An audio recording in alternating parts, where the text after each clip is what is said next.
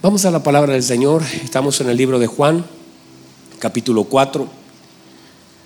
Esta mañana hemos tenido tiempos muy hermosos, muy hermosos. La iglesia ha sido muy edificada por la palabra del Señor. Yo quiero darle continuidad a lo que hemos hablado durante la mañana. Juan, capítulo 4. ¿Alguien ha, ido escuchando la palabra de, hoy? ¿Alguien que, que ha escuchado lo que hemos hablado? Hermoso, ha estado hermoso, ¿verdad?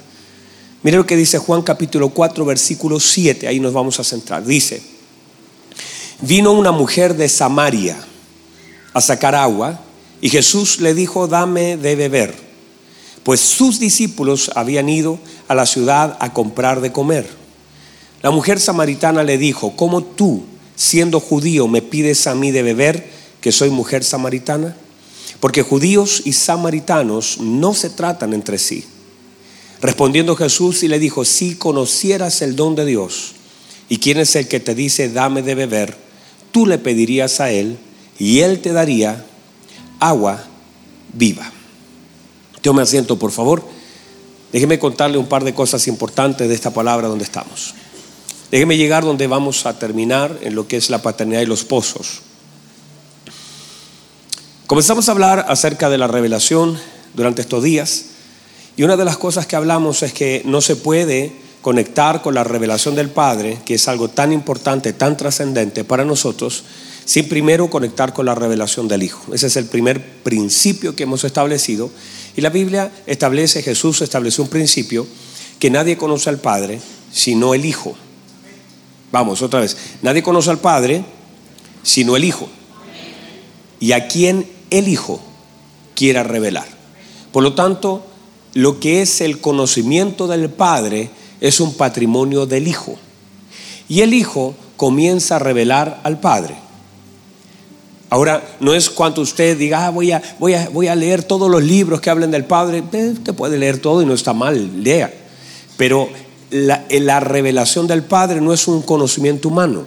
No se puede conocer al Padre por conocimiento humano, se puede conocer solamente por revelación divina. Y eso es mucho más profundo. El conocimiento tiende a envanecer, la revelación transforma.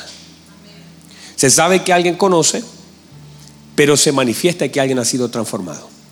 Por eso alguien puede, por ejemplo, pasar aquí adelante con lágrimas en los ojos y nunca ser transformado. Alguien puede escuchar un mensaje como esto y decir, uy, voy a escribir unos cuantos principios y no está mal, pero la única manifestación verdadera de la revelación del Padre sobre la vida de un hijo es la transformación.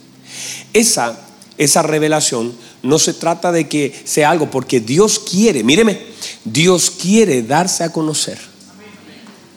Otra vez, Dios quiere darse a conocer. O sea, quiere que, ¿sabe, lo que hago yo? No sé si usted lo hace, los, papitos acá, pero a veces yo me siento con mi hijo Daniel. Y le digo, hace día atrás me lo llevé al cerro, le dije, le dije, hijito, quiero contarte una historia. Cuando yo era pequeño, yo venía a este cerro y yo trabajaba lavando autos y yo trabajaba vendiendo frutas y yo hice esto y comencé a contarle cosas a mi hijo. ¿Por qué? Porque quiero que él me conozca. Porque en la medida que él me conozca, va a profundizar en mi corazón.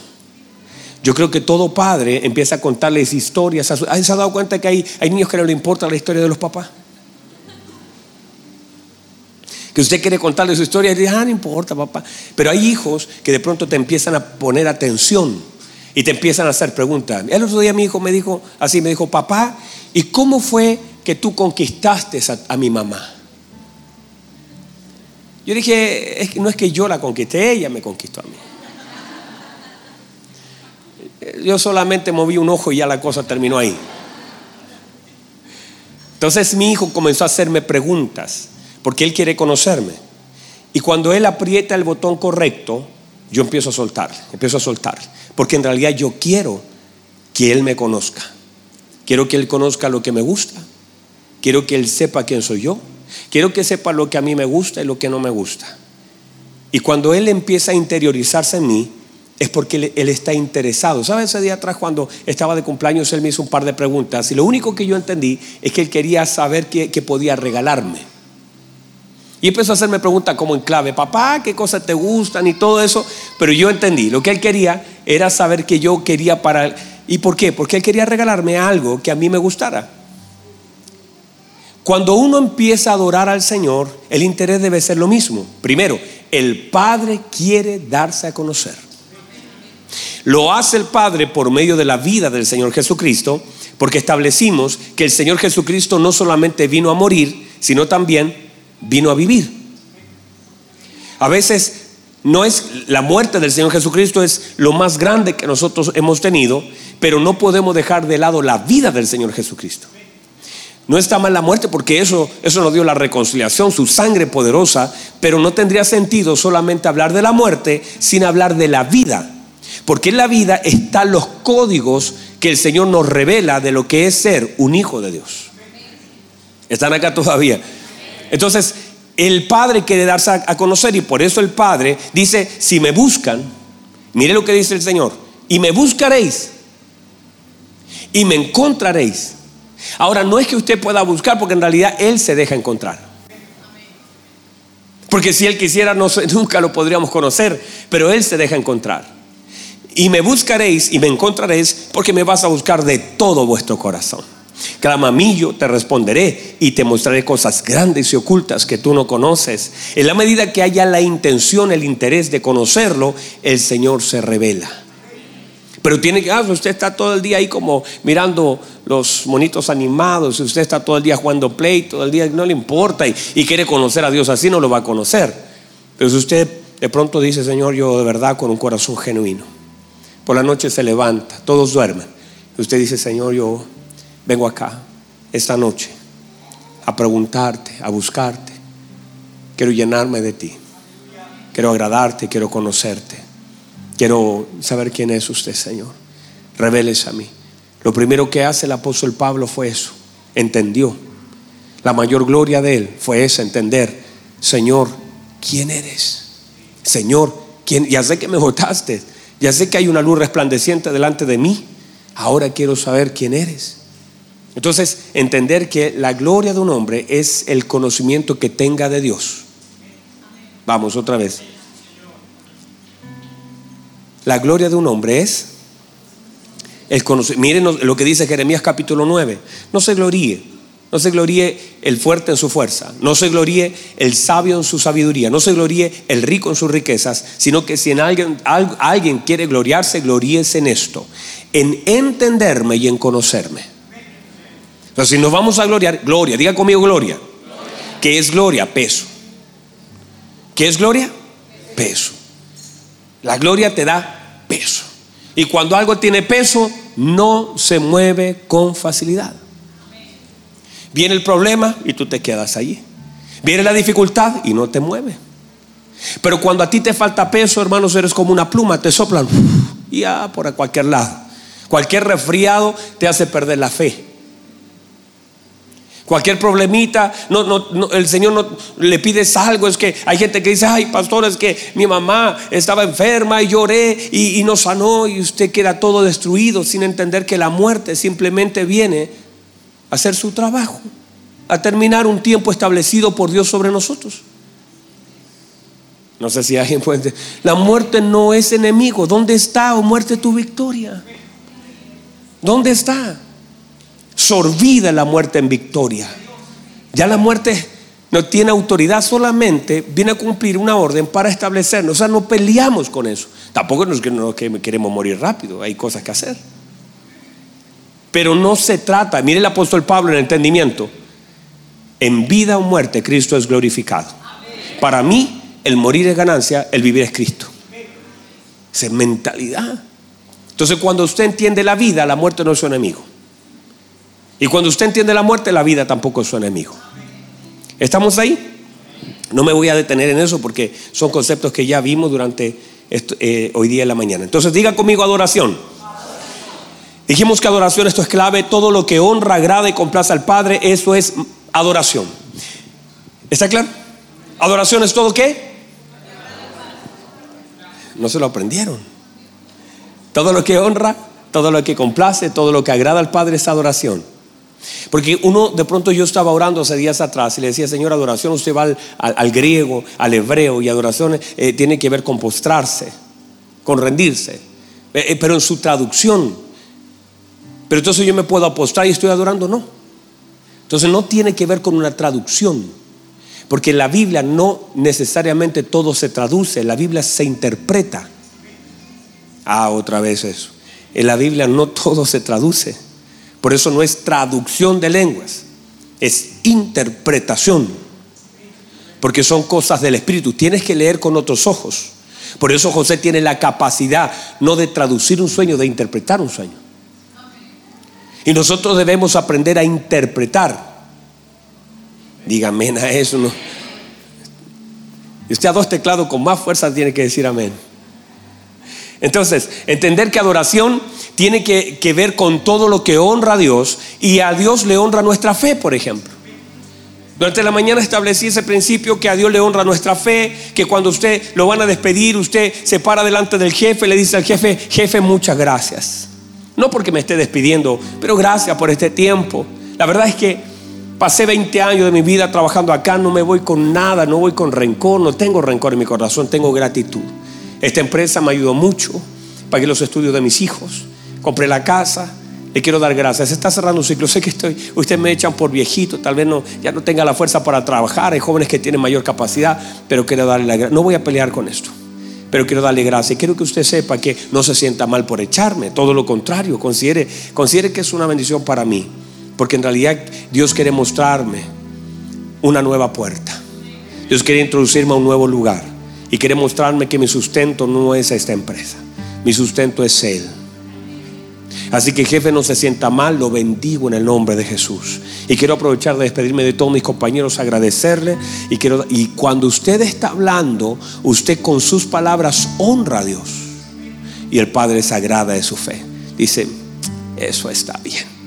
Cuando usted perdona, cuando usted ayuda, cuando extiende una mano, cuando comparte, cuando con alegría sirve al Señor, cuando no se queda dormido cuando el pastor está predicando eso también honra al Señor. Cuando pone atención a la palabra. Cuando, cuando obedece la palabra del Señor. Cuando usted valora el tiempo con el Señor. Cuando usted canta de corazón. Cuando usted hace lo correcto sin criticar. Cuando usted se alegra cuando otro prospera. Cuando usted ayuda a que otro prospere. Cuando usted felicita a aquel que le está yendo bien aunque usted no le ha ido tan bien. Cuando usted es capaz de reconocer lo que el otro tiene, todas las cosas que honren a Dios son adoración a Él. Entonces uno podría, por ejemplo, decir, por eso nos equivocamos en decir, eh, adoración es cerrar los ojos, levantar la mano y que cantemos. Eso, eso es una alabanza, pero eso no es adoración. Usted podría estar con los ojos cerrados y pensando en el, en eh, de chorizo que se va a comer a la vuelta a la casa. Usted podría estar diciendo, ay, se equivocó en una nota, no me gusta cómo canta tanto, que repitan y que vamos para allá y que las manos levantadas. Y usted podría estar con los ojos cerrados y deshonrando a Dios. Por eso no podemos confundir canciones con adoración, nada que ver. ¿Están ahí todavía? Entonces, estamos estableciendo, también es importante entender que nosotros no podemos adorar a menos, a menos que adoremos en la dimensión del conocimiento que Dios nos ha dado de sí mismo. No se puede adorar. Usted no puede adorar nada que el mismo Dios nos haya revelado para que usted conozca. Vamos otra vez. Podemos adorar en la misma dimensión de la revelación que Dios ha hecho de sí mismo. ¿Me entendió? No me entendió nada. O sea, adoramos en la dimensión de la revelación que Dios ha hecho de sí para nosotros. ¿Qué conoce de Dios?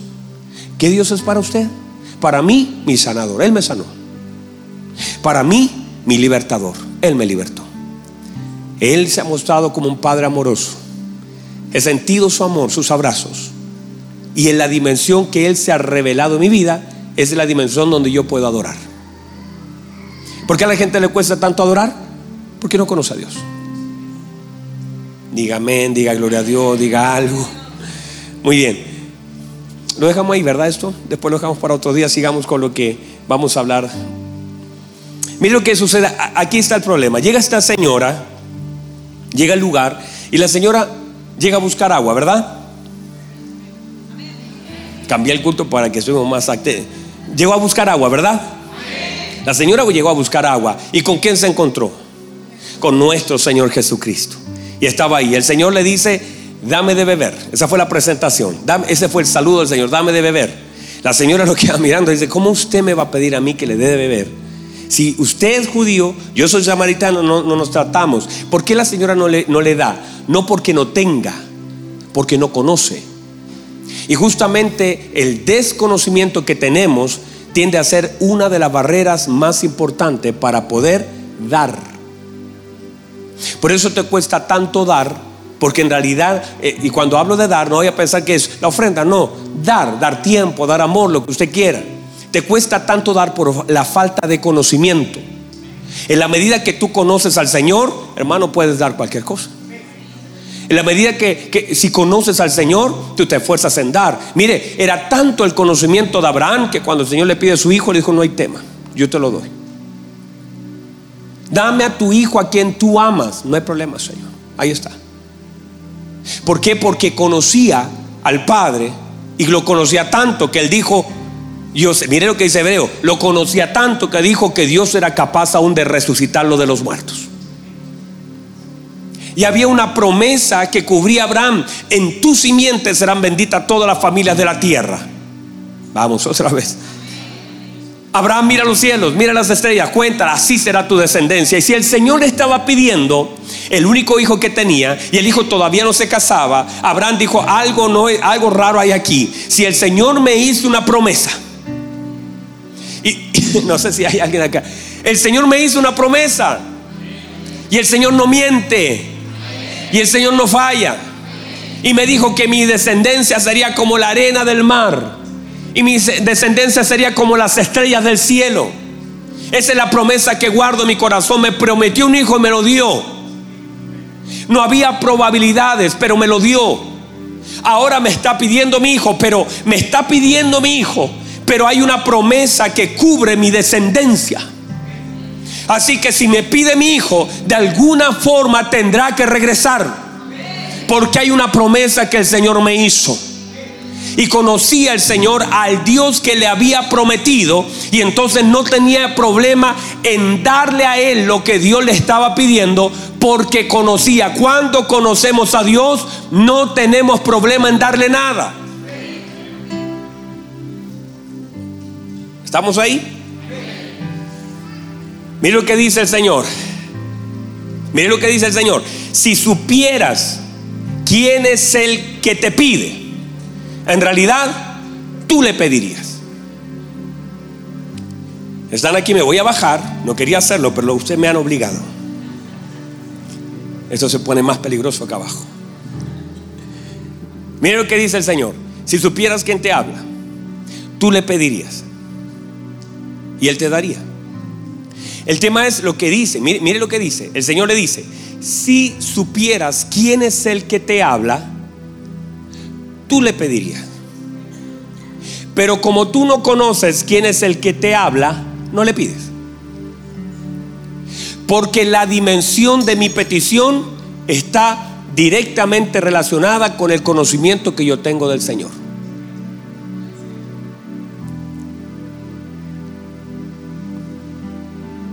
Si lo conozco, mis oraciones cambian, mis peticiones cambian. Como no lo conozco, no le pido nada. Ay, pastor, ahora voy a transformar en un pedidor.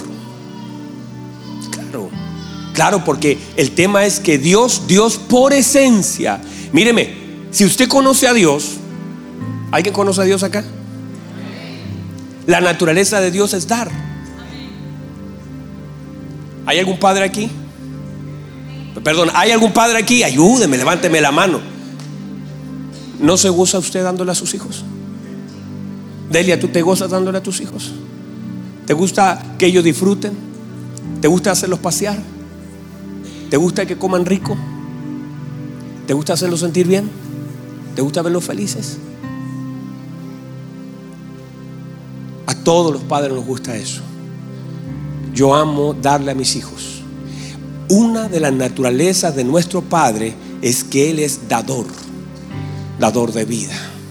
Él nos dio la vida, Él nos dio los ríos, Él nos dio los mares, Él nos dio los peces, Él nos dio la nube, nos dio los arcoíris, nos dio la montaña. Hermano, nos dio millones y millones y millones de tipos de árboles. Pudo haber hecho puros pinos. No hubiésemos ahorrado un problema. Nos hubiese dado un solo metal, nos dio miles de metales. Nos dio, ahí cayó uno, ¿ves? Nos dio. Esto es eh, una predicación 3D, 4D,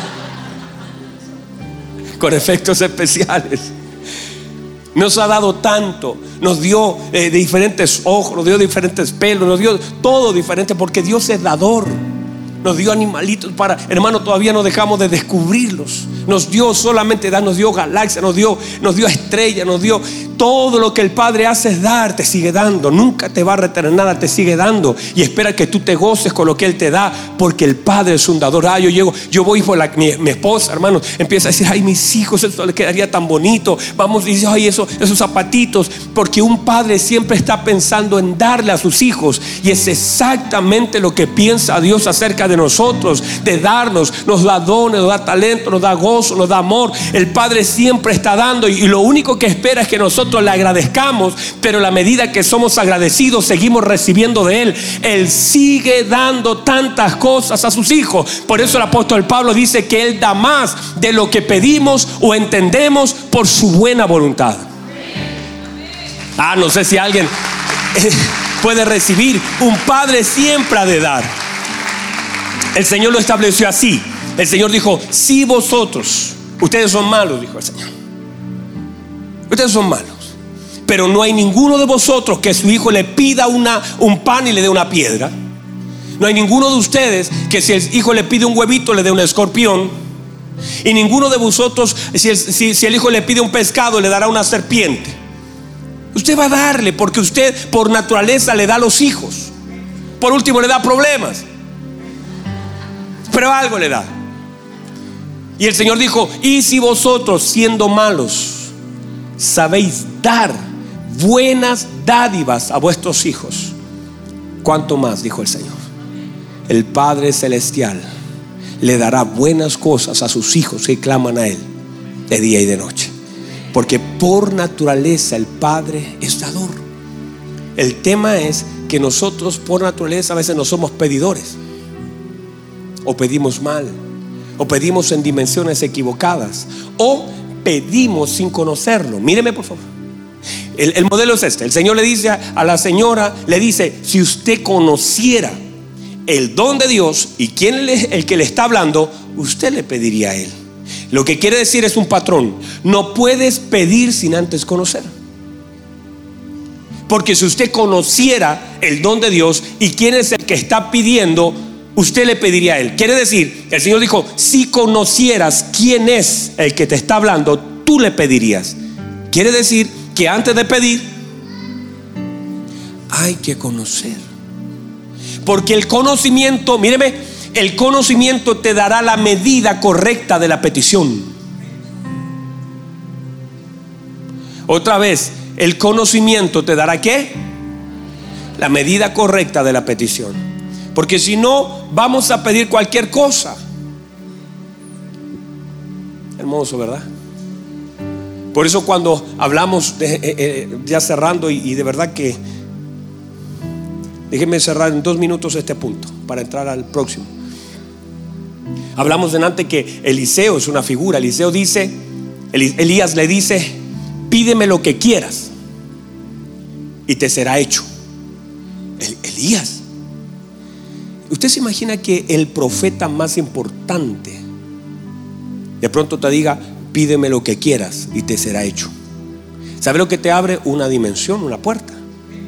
Él ya lo había hecho, pero la señora lo conocía tan poco que no le pidió nada. La tsunamita, capítulos anteriores, el profeta se para la puerta del lugar donde le había, había fabricado una casita, una silla, una mesa, una cama, un candelabro, todo una mesita. Y el, y el profeta llama a la señora y dice, llámala, llámala. Y le dice el profeta Elías, le dice a la señora, ¿qué puedo hacer por ti? ¿Sabe lo que es eso? De un profeta, un cheque en blanco.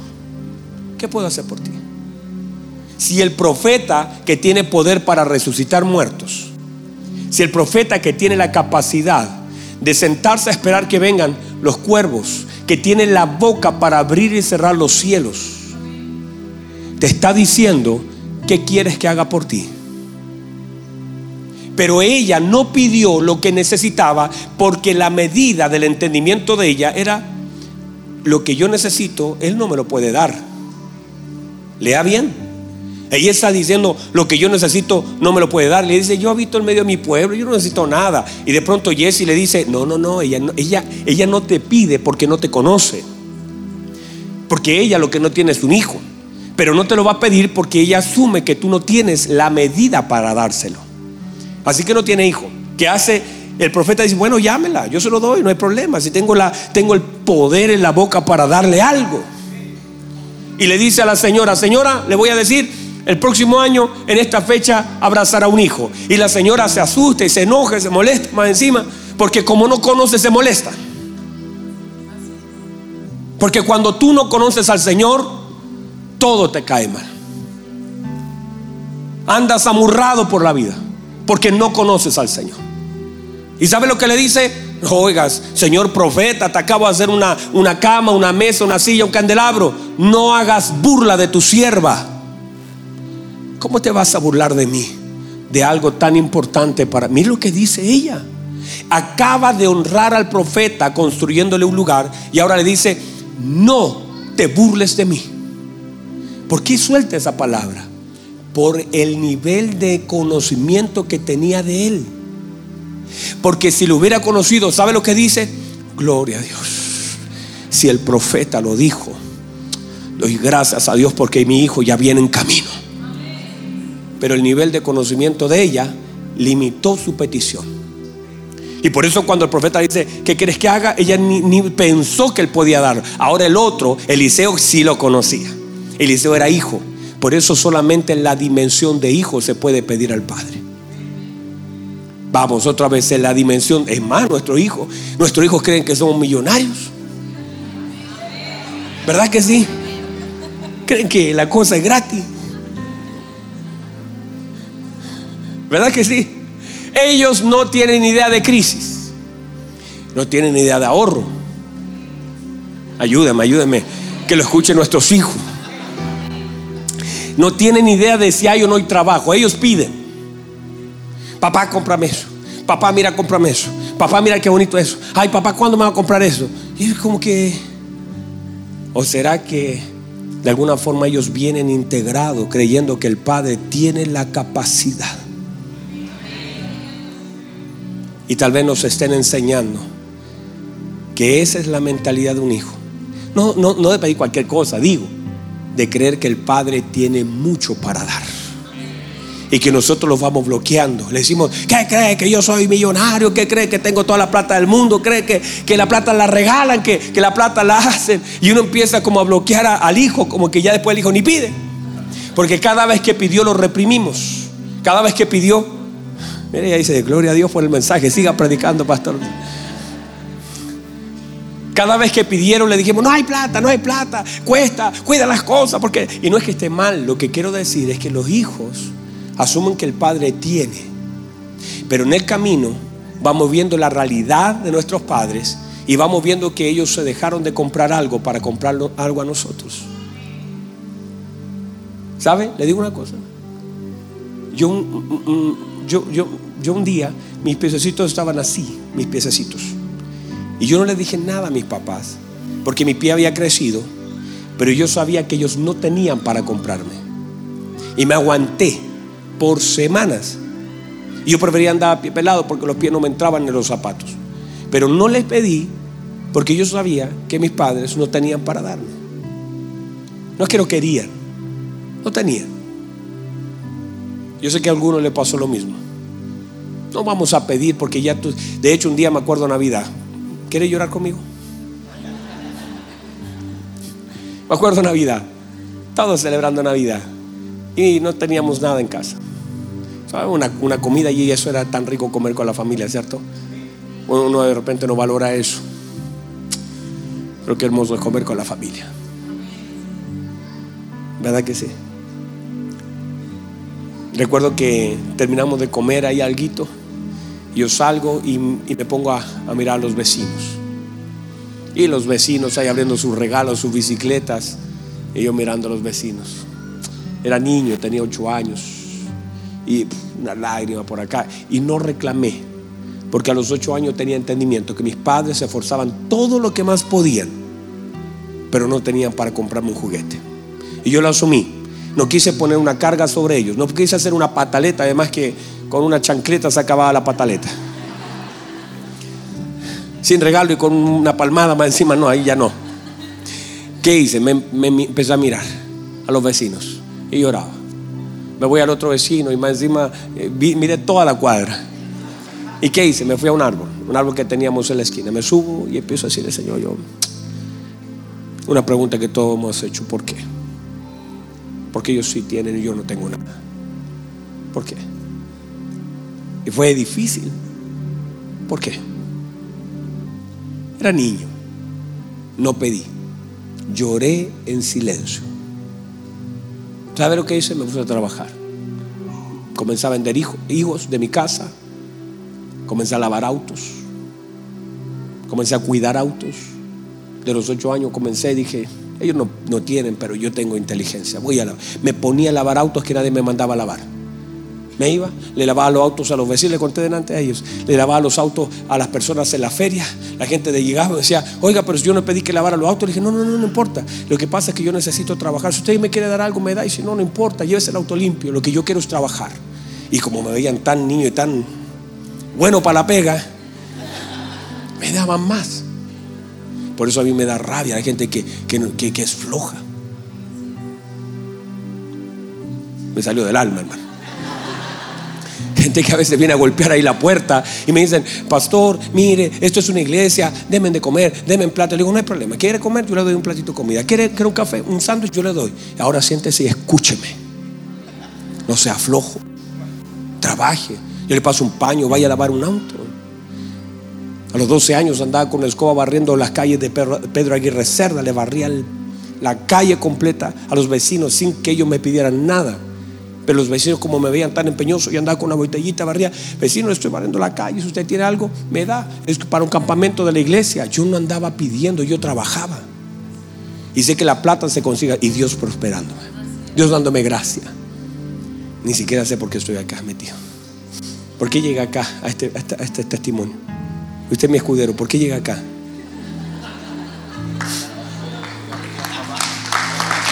Ah, bueno, ok. Ahí está. Entonces, Eliseo, mira dónde llegamos. Eliseo, ¿sabe por qué me gusta esta reunión? Porque no la estamos transmitiendo, no tengo cuidado de contar un par de testimonios. Que tal vez si lo escucha mi, mi papá les puede complicar.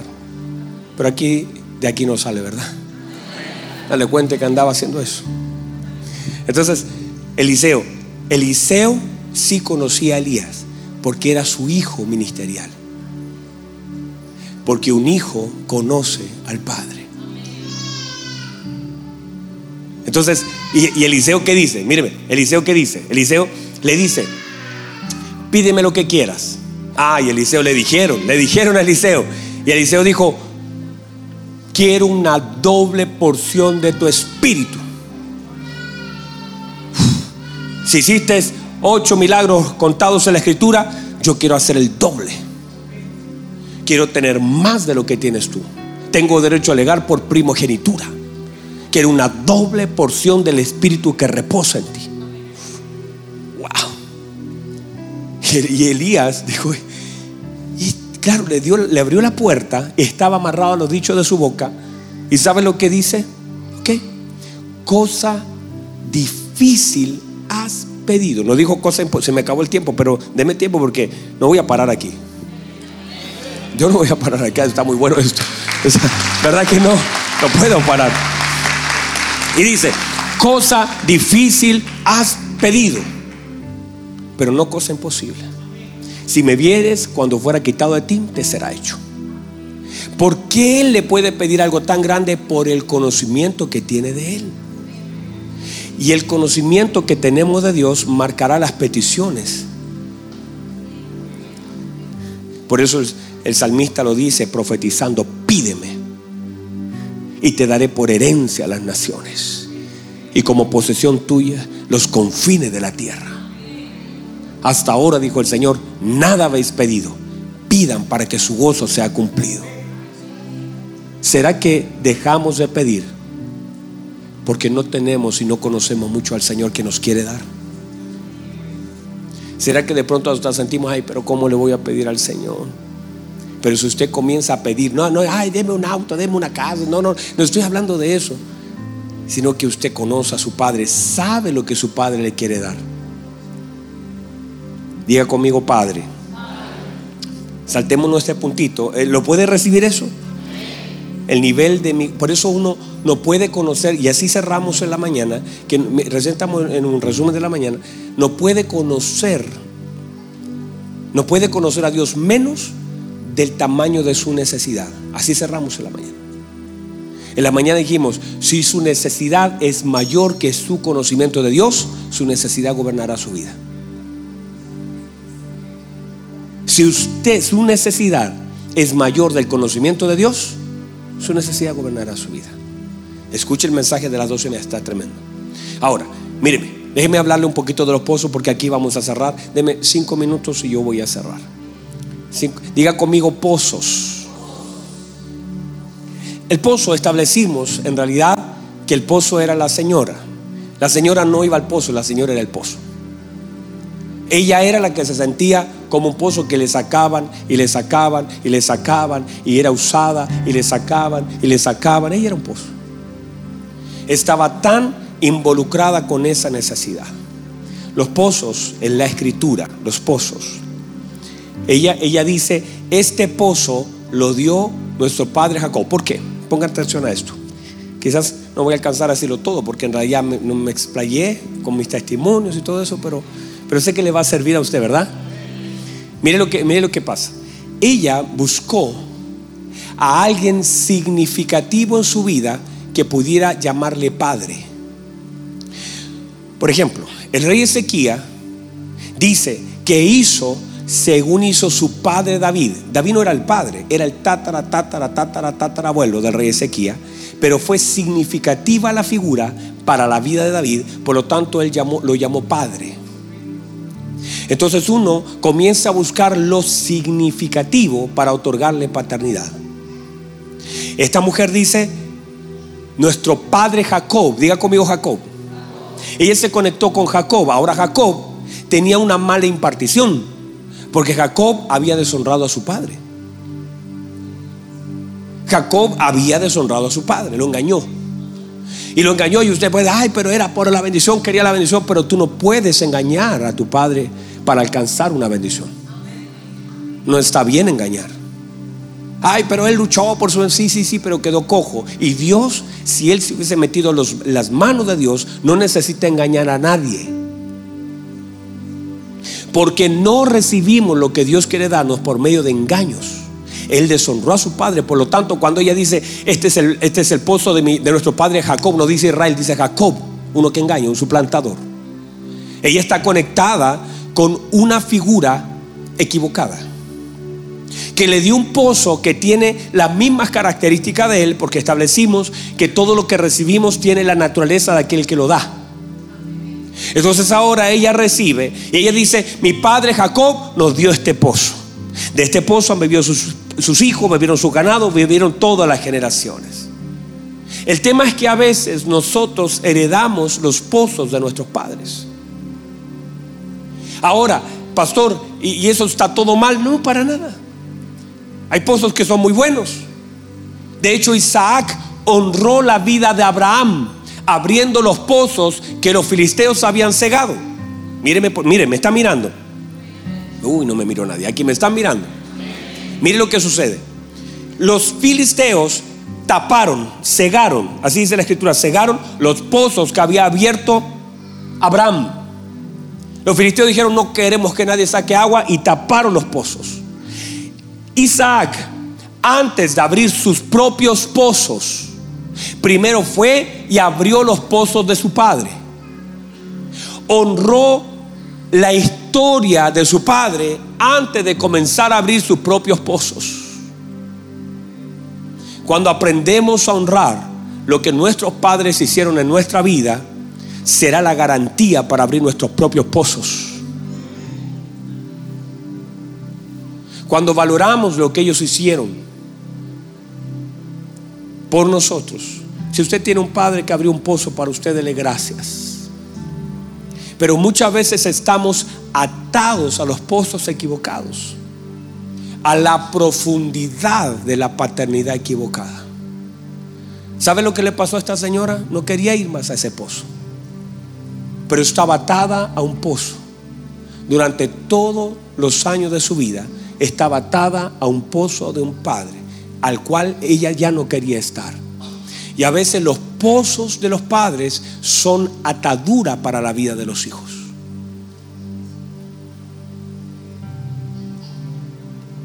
A veces las profundidades de la paternidad han sido las verdaderas ataduras para la vida de los hijos.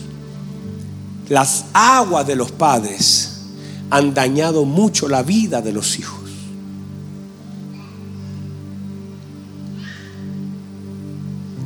A veces no queremos más beber de los pozos de nuestros padres. ¿Por qué? Porque lo que bebió mi padre, también lo estoy bebiendo yo. Lo que ellos bebieron sin darnos cuenta. Mucha gente hace todos los esfuerzos para no repetir las historias y beber del mismo pozo del Padre y termina, termina siendo peor la medida de su bebida. Y a veces uno dice, yo no quiero beber. ¿Y sabe lo que hace el Señor? ¿Sabe por qué se presenta el Señor ahí? Porque Él la quiere cambiar de pozo. Ya no bebas de esa agua. Tú estás conectada con Jacob. Quiero que bebas de esta agua. El que bebe de esa agua, de ese pozo, volverá a tener sed el que bebe de esta agua ya no tendrá sed jamás.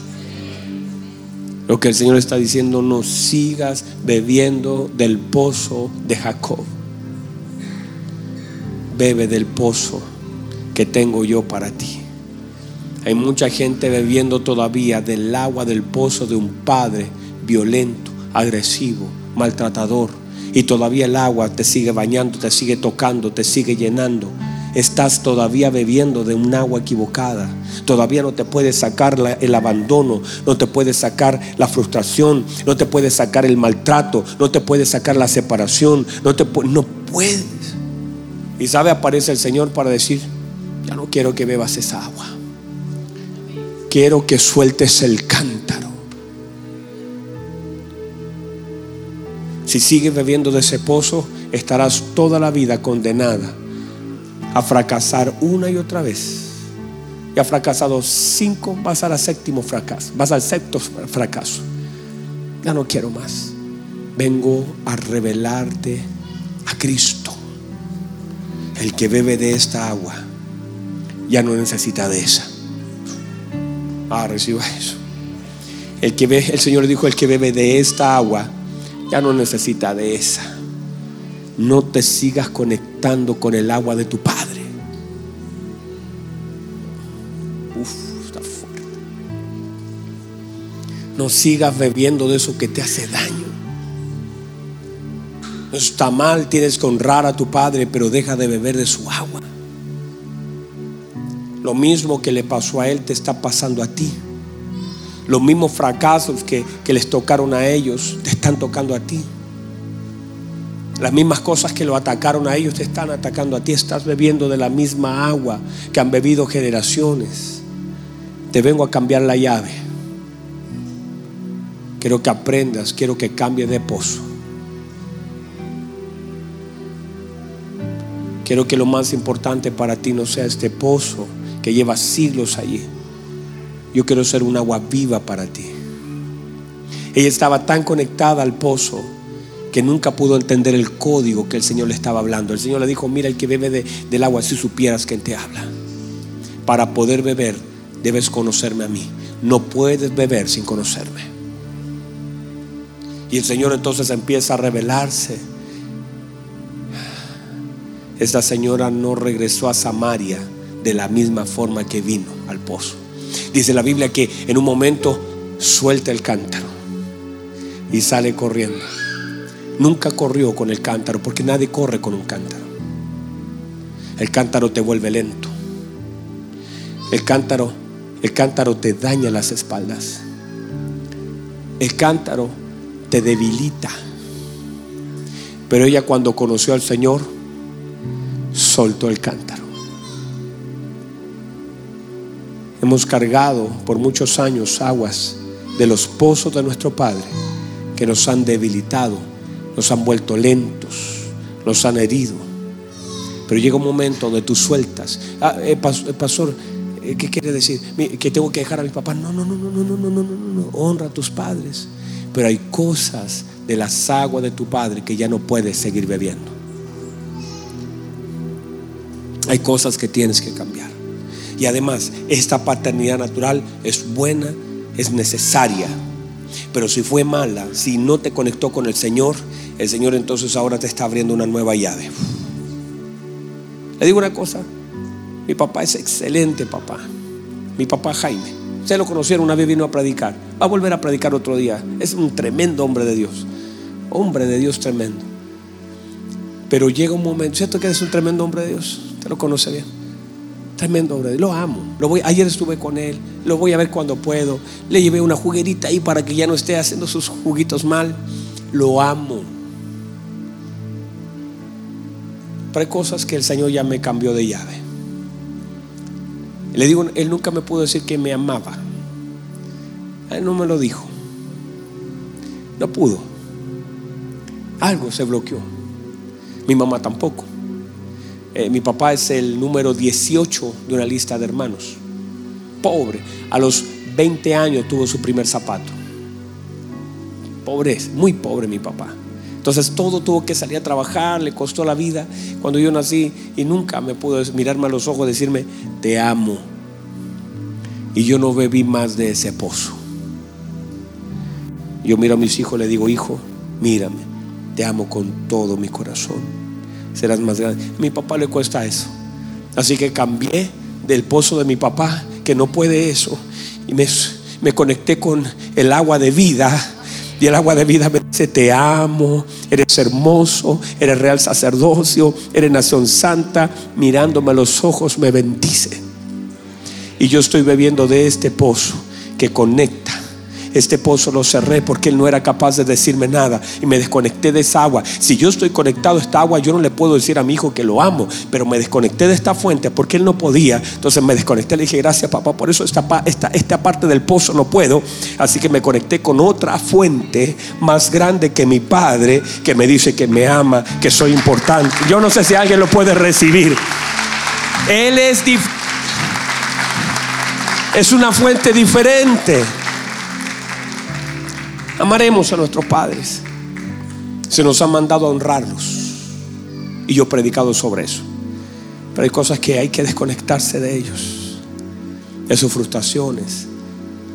De lo que no te pudieron dar. De que no te dieron un consejo. Y a veces todavía estás esperando que te llame mirando el teléfono. Que te pregunten cómo estás y ya no hay. Cámbiese de fuente. Conéctese con aquel que le que que sí le importas mucho y que te ama con todo su corazón, que envió a su Hijo por ti. Conéctese con el pozo correcto. No sé si me explico bien. No me vaya a malinterpretar que esto no es importante, esto es buenísimo, mi papá lo amo. No, no, no. Pero hay cosas que esta fuente ya no me va a dar. Tengo que cambiarme a esta fuente que lo tiene todo y que me está enseñando algo que él no pudo. Mi, mi papá, míreme, mi papá no, no podía jugar conmigo porque todos los días llegaba mal, estaba lejos, estaba, no recuerdo algún día que nos sentamos a jugar en el suelo. Yo dije, esta fuente no me sirve, no puedo, porque si no lo tuve, no lo voy a poder impartir. Así que me tengo que cambiar de fuente acá, porque yo tengo que jugar con mis hijos, tengo que, tengo que ganarme la confianza, el corazón de mis hijos.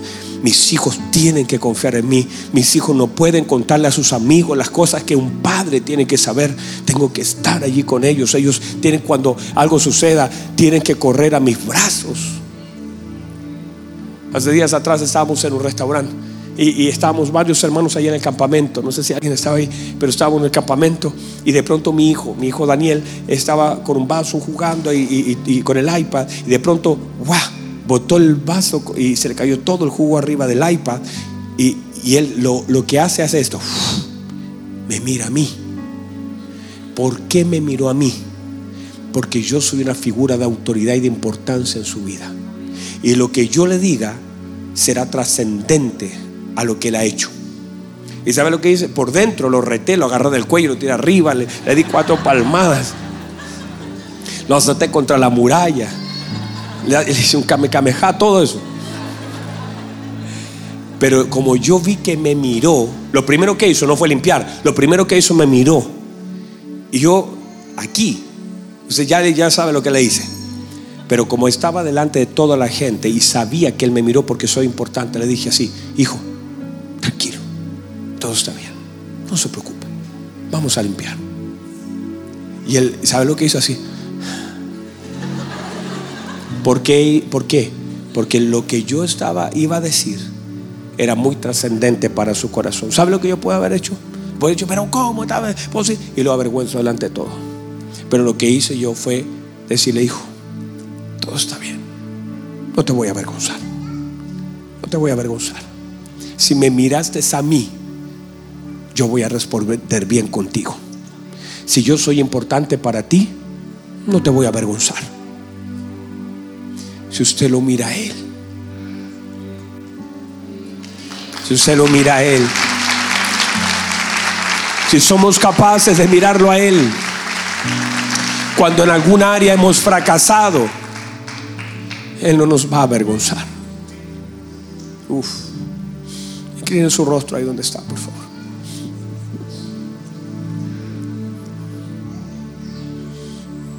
Y si tú sientes que de pronto a ti te avergonzaron, te, abandonaron, te, que ni tus padres saben lo que ha pasado contigo. Cámbiate de fuente.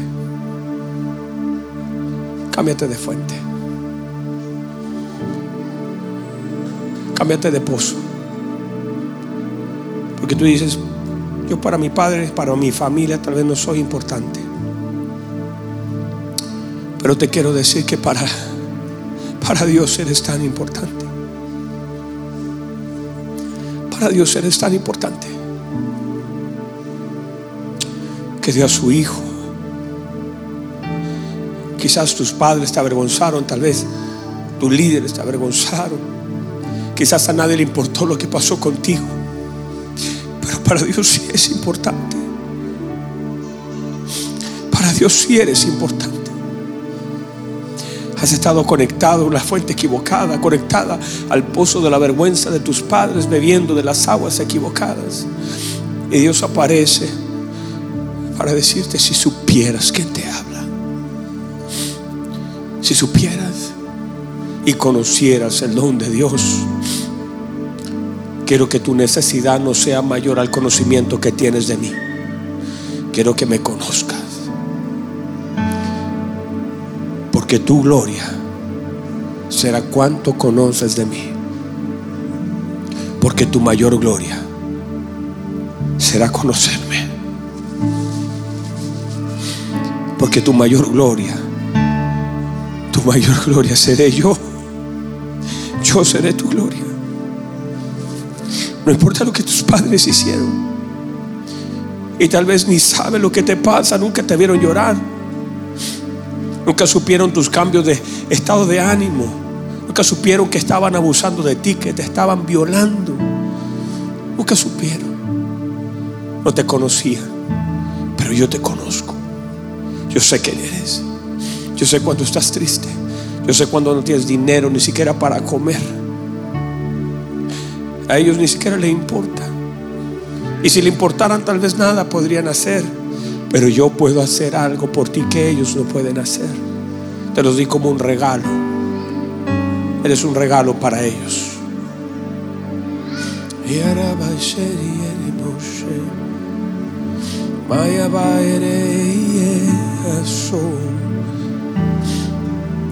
Imagínate que tal vez no han sido un ejemplo para ti. Tienes que amarlos, tienes que honrarlos. No puedes despreciar a tus padres. Tienes que amarlo y tienes que honrarlo. Pero sí puedes cambiar de pozo. Ese pozo sirvió para los ganados, sirvió para las generaciones. Pero te estoy conectando a un pozo diferente.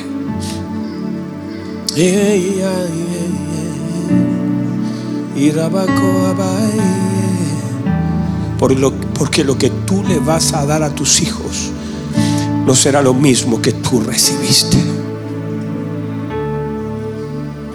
Porque lo que tú le vas a dar a tus hijos, lo que tú le vas a dar a tus hijos, no será igual a lo que tú recibiste.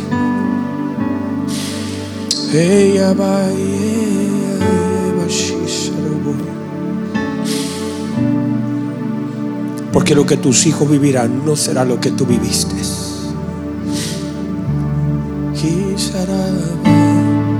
Porque tú dejarás el, el cántaro y tomarás nuevas velocidades. Ha estado lenta la cosa en tu vida.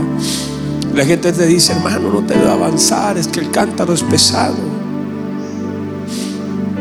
Que no es fácil cargar un cántaro de historia, de palabras, de maltratos, de descuidos.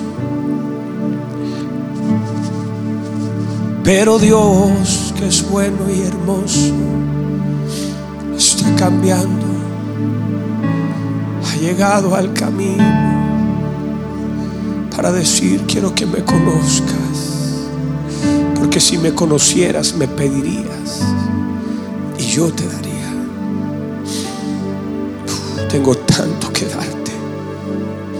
Quiero darte tanto porque soy dador. De tal manera amé al mundo que di a mi Hijo. Y si nos dio a Cristo, ¿cómo no nos dará también todas las cosas junto con Él? Él es dador. Él es dador.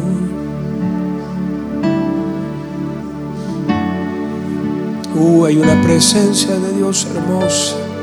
Aprovecha, aprovecha, no te distraigas, métete más adentro. Aprovecha de cambiar, de decirle, Señor, déjame conocerte. Yo quiero conocerte. Porque si te conozco, mis oraciones cambiarán. Mis peticiones serán transformadas. Si te conozco, el problema no es la necesidad. El problema es el conocimiento.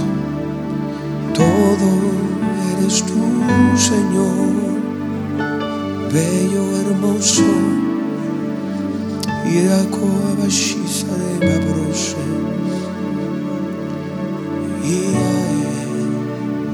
Oh, hay una presencia de Dios. Tú has venido a buscar algo que Dios tenía para ti.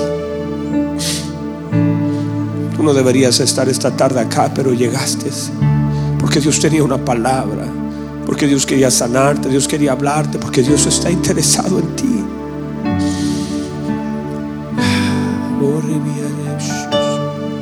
Deja que fluya el Espíritu Santo. Aquí estamos parados en la primicia de este nuevo tiempo, en este nuevo horario. Dios te habla, Dios te habla, Dios te habla, Dios te habla, Dios te habla con amor. Uy, déjate acariciar. Quizás tus padres no te acariciaron. Quizás nunca sentiste la mano de un padre sobre tu cabeza. Y Dios dice, aquí está mi mano. Si cambias de pozo, vas a sentir mi mano sobre tu cabeza. Vas a sentir mis manos. Yo te levanto. No te voy a avergonzar. Te voy a levantar. Si rompes algo, yo te ayudo. Ni yo te condeno. Levántate y no peques más, ni yo te condeno, ni yo te condeno. Oh, es la paternidad que no hemos conocido. Dios mirándonos y diciendo, no te voy a avergonzar, no lo voy a hacer. Te voy a mostrar misericordia. Te voy a dar espacio. Y cuando me mires, lo que vas a sentir es gracia. Te sentirás deudor porque el hombre te condenaría completamente.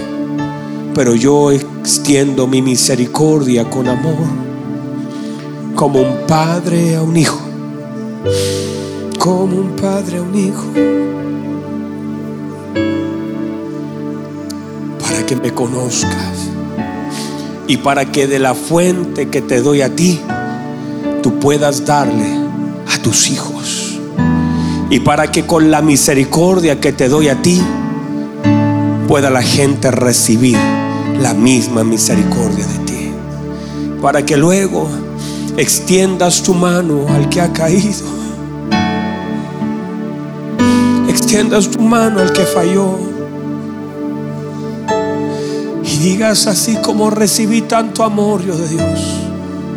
Te presento a un Dios que ama. Que se duele del pecado pero extiende su misericordia. Te presento al Dios que conoce lo profundo del corazón del hombre pero el manto de amor es tan grande, tan inmenso, que puede rescatar del lodo cenagoso nuestra vida, que puede coronarnos de favor y de justicia, que puede volver a ser otra vez una vasija que se ha quebrado en sus manos, que puede recibir a un hijo que se fue que puede preparar un anillo y un calzado.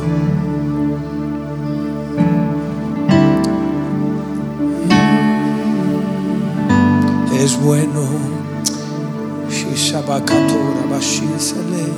Vamos, vamos, conócelo, métete más adentro, métete a las profundidades. Aquí está la paternidad. Uy, yo siento al Padre como tocando el corazón de los hijos.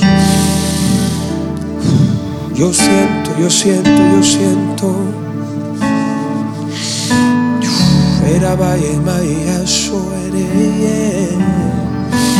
Vamos, vamos, vamos, recíbelo, recíbelo, recíbelo, recíbelo, recíbelo, recíbelo. Si has caído, Él te levanta. Si has fallado, Él te perdona. Él extiende su gracia, su perdón. Él no es como los hombres. Uy, hermosa toy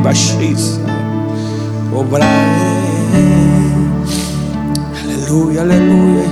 Uf, qué hermoso, qué hermoso, qué hermoso lo que Dios está haciendo. Dios está sanando. Hay un pozo que se está cerrando, pero otro se está abriendo. Mientras uno se cierra, otro se abre. Bueno es el Señor.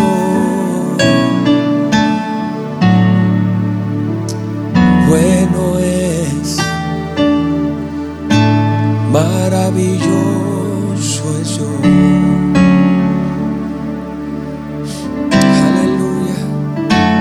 Padre, en el nombre poderoso de Jesús. Su palabra ha sido predicada. Su palabra es luz. Su palabra es paz. Su palabra todo lo llena.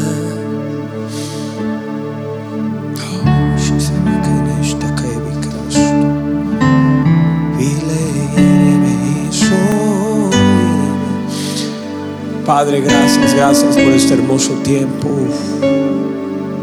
Pasaríamos horas así. Porque esto es lo que necesitamos, Señor. Necesitamos su presencia. Necesitamos sentirnos amados. Necesitamos saber que si pedimos, usted nos escucha. Que usted está ahí y que siempre ha estado ahí. Señor, le amamos porque usted nos amó primero. Le amamos. Señor, gracias. Porque sé que en su palabra usted está sanando corazones. Y muchos de los que llegaron acá, Señor, no se van a ir igual. Enséñanos a amarte, Señor. Enséñanos a amarte. Y has reservado el mejor vino para el final. Has reservado el mejor vino para este día. Para esta reunión. No hay cámaras, pero estás tú y estás tocando nuestro corazón. Porque eso es lo que necesitamos. Salir transformado de este lugar. Eso es lo que usted quiere hacer. Quiere transformarnos, quiere llenarnos, quiere tocarnos. Hermoso. Vamos, llénate más, más, más, más, metas más adentro. No importa quién falló, no importa si tuviste papás, si no tuviste, si nunca lo conociste, si fue violento, si fue agresivo, si, si se fue de casa. Lo importante es que el Señor te abre un pozo, un pozo nuevo, un pozo donde vas a meterte a nadar, donde tus heridas serán sanadas. Él ha dicho. Yo estaré con vosotros todos los días hasta el fin del mundo. No importa si tu papá se fue, este se queda. No importa si tu papá se fue, este se queda. Este dice, yo no, no, te voy a abandonar, yo estaré contigo todos los días. David lo entendió. Y aunque mi padre y mi madre me dejaran, Dios me recoge porque Dios no me va a abandonar. Dios no me va a dejar solo. Y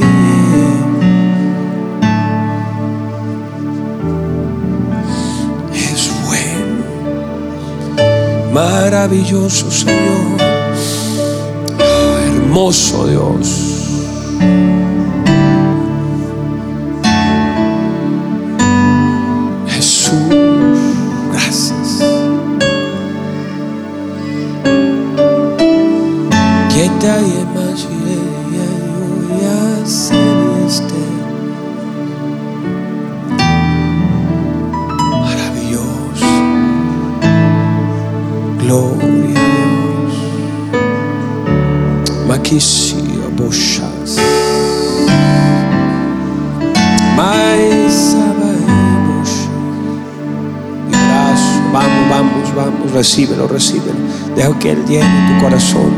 No vayas a perder esta oportunidad que Él ha abierto. Él está aquí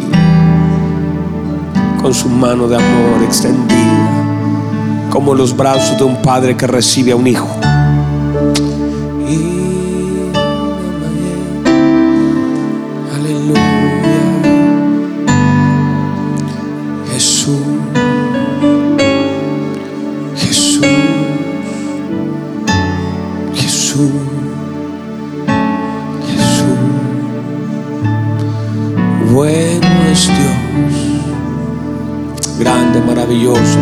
Misericordioso. Póngase en un momento si puede, levante sus manos, exalta al Señor, levante sus manos, exalta al Señor. Dígale, Señor, aquí están mis manos, aquí está mi corazón, aquí está mi vida. Quiero recibir todo lo que usted tiene para mí. Estoy dispuesto a recibir todo lo que usted tiene para mí. Hermoso Señor, todo, todo, todo, todo. Jesús, todo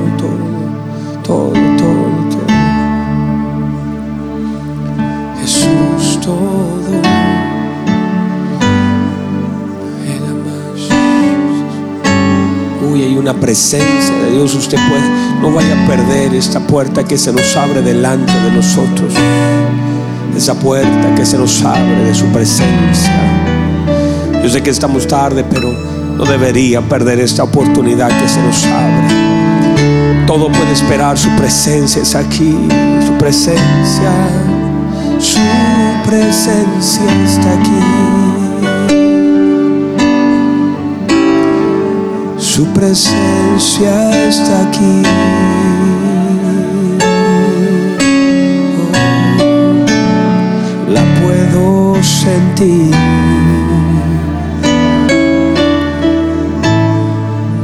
presencia está aquí. Vamos, vamos, recibe, recibe, recibe de Él, recibe de Él. Recibe como un niño las caricias de un padre. Recibe como niño las caricias de un padre. Recibe, recibe, recibe, recibe más. Gracias Dios, gracias Dios, gracias Dios, gracias Dios, gracias Dios.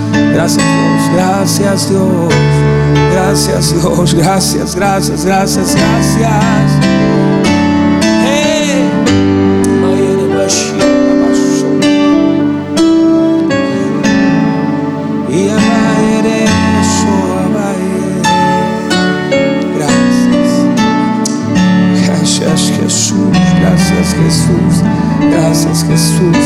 gracias Jesús, gracias hermoso, hermoso, hermoso, hermoso. Fidelidad, fidelidad, fidelidad. Ahí está. Palabras que se mueven en la atmósfera, fidelidad, paternidad, contención, amor, seguridad, llenura, bondad, perdón. Uy, veo la palabra perdón moviéndose en el ambiente. La palabra oportunidad la veo otra vez. Y va Él te recoge con su mano de amor. Él te sana, Él te llena. Es aquí para llenarte. Aquí está, aquí está. Padre, gracias. Levanta sus manos, gracias. Su palabra ha sido predicada. La atmósfera está llena de usted. Su presencia está aquí. Se hace sentir se hace sentir, se siente, se siente, Señor. Y no queremos que se vaya y no se irá, no se irá. Definitivamente hay cosas que están cambiando, están siendo transformadas aquí en el interior. Se terminará esta reunión, pero la presencia permanecerá en nosotros. Estaremos en la casa llorando, estaremos esta noche y el Espíritu Santo seguirá fluyendo con una verdad, con una revelación. Seguirá la obra del Espíritu Santo moviéndose de una forma gloriosa en nuestro interior. Hermoso Señor, hermoso, lo sentimos, lo sentimos, lo sentimos y lo agradecemos. Esa fidelidad, esa bondad. Hermoso, mi Dios, hermoso, mi Dios. Gracias, gracias. Padre, levantamos nuestras manos en señal de victoria, porque definitivamente no seremos los mismos. Hemos cambiado de pozo. Estamos conectados al agua viva, a la fuente inagotable, al que no se cansa, al que no se duerme, al que nos conoce y nos ama aún conociéndonos, al que no podemos desilusionar, al que nos ama con amor eterno de la eternidad y hasta la eternidad su amor permanece. Nos amas. Gracias Señor. Qué bueno, qué hermoso, maravilloso, hermoso. Toda gloria, toda honra es para usted Señor. ¿Y qué tal si le damos un fuerte aplauso al Señor? Con fuerza para Él, para Él, para Él, para Él y que se sienta en tus manos la gratitud que hay en tu corazón. Gracias Dios. Qué hermoso. ¿Cuántos pueden recibir la palabra del Señor?